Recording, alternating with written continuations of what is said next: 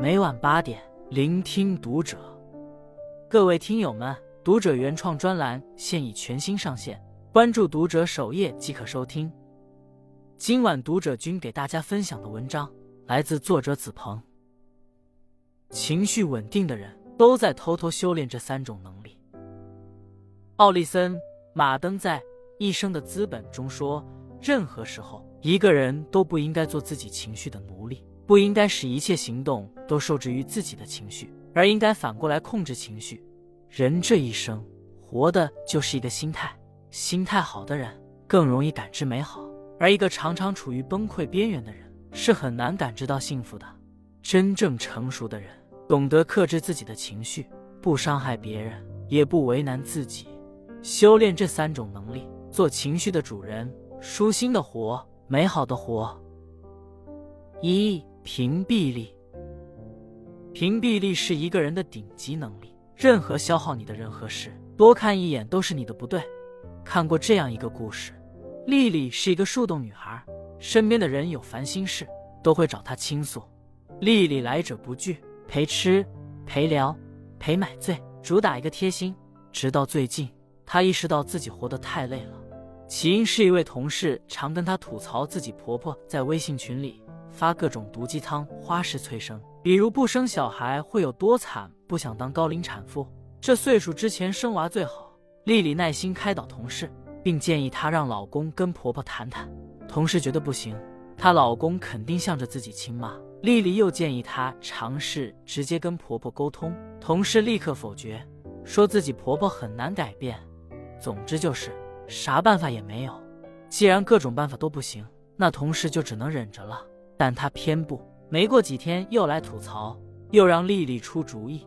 久而久之，丽丽感觉身体里的能量被掏空了。本来上班就累，短暂的休息时间还要听同事无休止的抱怨。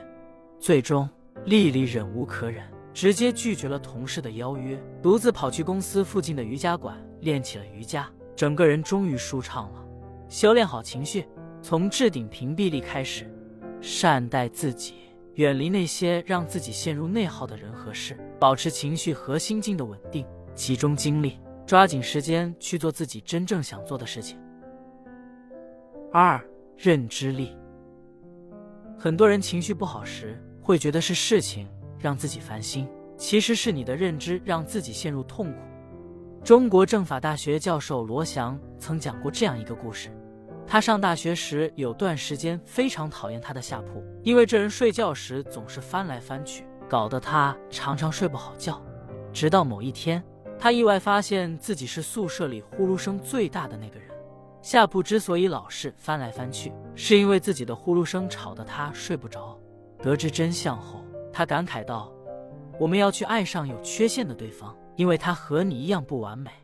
一个人认知水平越高，越能克服自己心中的偏见。他们会多花时间去认清事物的本质，对人、对事宽容，时刻避免让自己处于情绪风暴之中。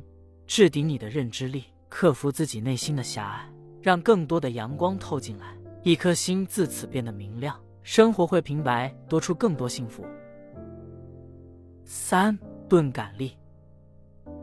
听过这样一句话：只要不关注任何人的动态，不揣测任何人的想法，不去设想一些没发生的事情，简单点，钝一点，慢一点，你会发现你过得很自在。一个内心敏感的人总是容易想太多，想多了心就乱了。在《钝感力》这本书中，作者讲述了这样一个故事：他在医院当实习医生的时候。遇见了一位脾气暴躁的教授，每当助手做错事情时，他都会毫不留情的训斥。很多实习医生一听要去给这位教授当助手，都叫苦不迭。